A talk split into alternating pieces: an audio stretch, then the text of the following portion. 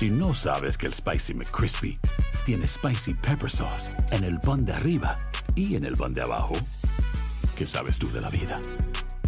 Para, pa, pa, pa.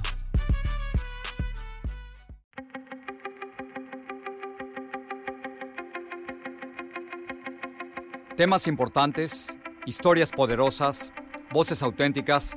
Les habla Jorge Ramos y esto es Contrapoder. Bienvenidos al podcast. No todos los días se entrevista a una compañera. En este caso, la entrevista del podcast es con María Antonieta Collins.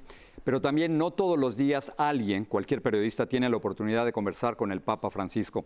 María Antonieta, a quien conozco desde hace décadas, me contó que se tardó 11 años en lograr esta entrevista con el Papa Francisco.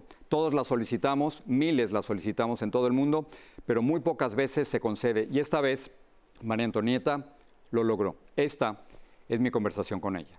Antonieta, gracias por estar aquí. Y antes que nada, eh, felicidades porque lo que has logrado es lo que todos los periodistas queremos siempre, ¿no? Yo lo soñé. Yo sé, es, es, una cuestión más o menos democrática. Todos, todos pedimos la entrevista al Papa. Sí. Y de esos miles que la solicitamos, escoge a una. Y en este caso te escogió a ti y a Valentín. Eh, fui, es la primera vez, bueno, con su constitución apostólica, esta nueva que hizo, eh, él propugna por la mujer. Y entonces le dije, yo le dije al final, gracias, porque somos parte de su reforma apostólica donde usted propone a las mujeres y nos sentó a dos, dos reporteros. Pero, ¿por qué el Papa quiere hablar? ¿Por qué, ¿Por qué les habló a ustedes? No, porque yo creo que Dios obra de...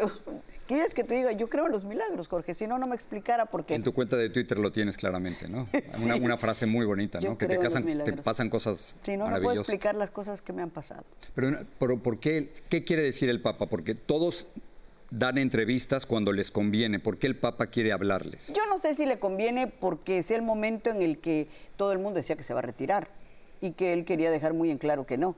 Lo que pasa es que ahí nosotras, eh, Valentina eh, tocó el tema de dónde, que si quisiera ser papa emérito. Y él dice que no, obispo de Roma emérito, es el cargo que a él más le llena. Y entonces si iba a quedar en San Juan de Letrán, si se iba a regresar a Argentina. Muy bien, tenemos varias partes de la entrevista. La entrevista en total duró más o menos... Casi ¿cuánto? dos horas, Casi dos horas. ok. 50. Vamos a ver la, uno de los segmentos que has escogido. Vamos para allá. Usted comenzó su pontificado, su décimo año de pontificado con una guerra en Europa. Y usted ha hecho llamados Estamos viviendo la tercera guerra mundial a pedacitos, en capítulos. ¿no? Esta guerra nos toca más de cerca, porque es acá en Europa, pero las guerras están en todos lados. Dice que estamos viviendo la, guerra, la tercera guerra mundial, pero en pedacitos. Sí, él, él está muy preocupado. empeñado en eso, está muy preocupado y sobre todo habla de que es una guerra salvaje que masacra y que ha masacrado un pueblo. Ese es uno de los, de los segmentos. Veamos otro. Adelante. Papa Francisco, usted sabe muy bien que lo acusan de comunista, hablando de las tendencias hacia la izquierda.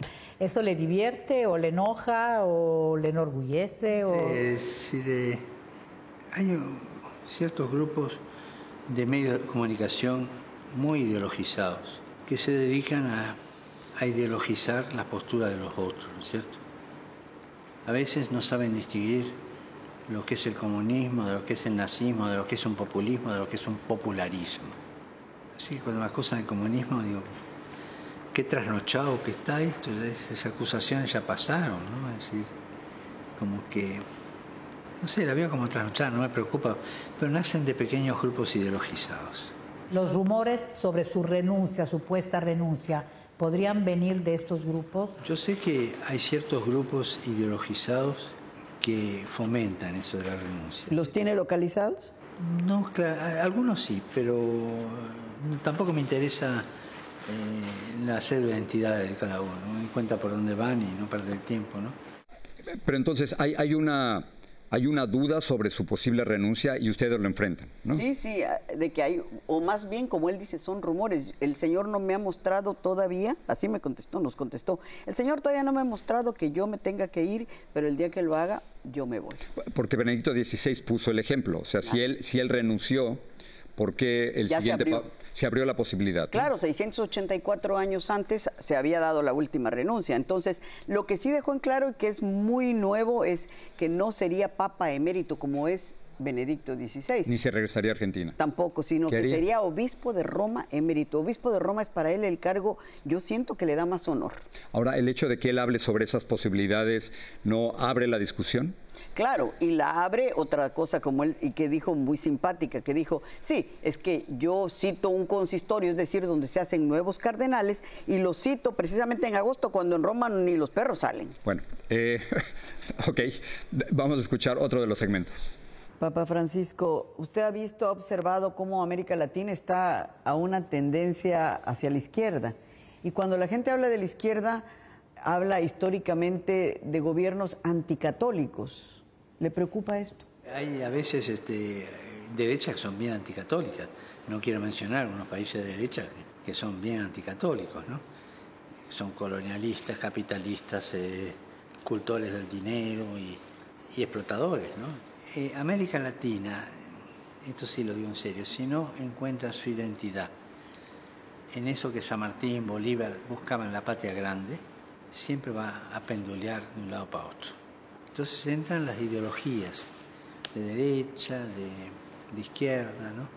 O a veces la ideología de centro, que es muy peligrosa, la de ni tan tan, ni muy muy, ¿no? La, la idea de una patria grande para América Latina me sorprende tanto, María Antonieta, que es un papa, tú lo decías, muy normal, Muy normal. aunque a algunos, tú decías, les pudiera ofender, ¿no? Sí, como él dice, habrá unos que levanten la ceja y digan, ¿qué cosa está diciendo este? Pero es, él es así. Entonces, sí me sorprende mucho, fíjate lo que dice, la derecha, hay, hay muchas derechas que son más anticatólicas que la misma izquierda. Es un, es un papa que está totalmente al tanto de lo que está ocurriendo. Sí, ¿no? sí está, sí está. ¿Que no ve televisión? Que no ve televisión, no la ve Pero se entera de todo. De todito. Nos falta un segmento, vamos a escucharlo. Cuando usted se oyen que le califican de papa filorruso, ¿qué piensa? Y me río. es decir, eh, la capacidad de opinión eh, de la gente no tiene límites, así que opinen. ¿Qué opinan? Pero, pero opinan precisamente por el conflicto entre Rusia y Ucrania en estos Sí, momentos. y que él dice que bueno, que para qué mencionar al victimario, que él prefiere hablar de víctimas, que para qué mencionarlo por su nombre, que él sabe qué es lo que él está haciendo, lo que eh, el victimario está haciendo y que eh, para qué mejor dejar la puerta abierta. Déjame sacarte, me queda un minuto, déjame sacarte de, de las noticias del Papa y, y quiero que me digas qué es lo que todo esto significa para ti. Es una de las grandes metas de mi vida, Jorge. 11 años soñé con ese momento. Me preparé 11 años. Martía Martínez Guzmán, nuestra vicepresidenta, me habló y me dijo, ¿cómo estás? Le dije, muy preocupada por hacer una buena entrevista. Y me dijo, acuérdate de algo.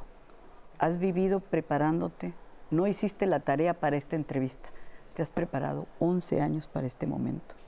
Y eso me dio mucha tranquilidad, porque era verdad. Sí, y fue- es, una, es una gran entrevista, si la quieren ver completa pueden entrar en, en VIX.com y ahí está. Es muy emocionante para ti esto, ¿no? Sí, sí, sí lo es, Jorge. Fue un gran motivo de mi vida profesional. Y, y lo lograste, Y felicidades. personal también, gracias. ¿Cómo no? Claro que sí, felicidades. Gracias, gracias, Jorge.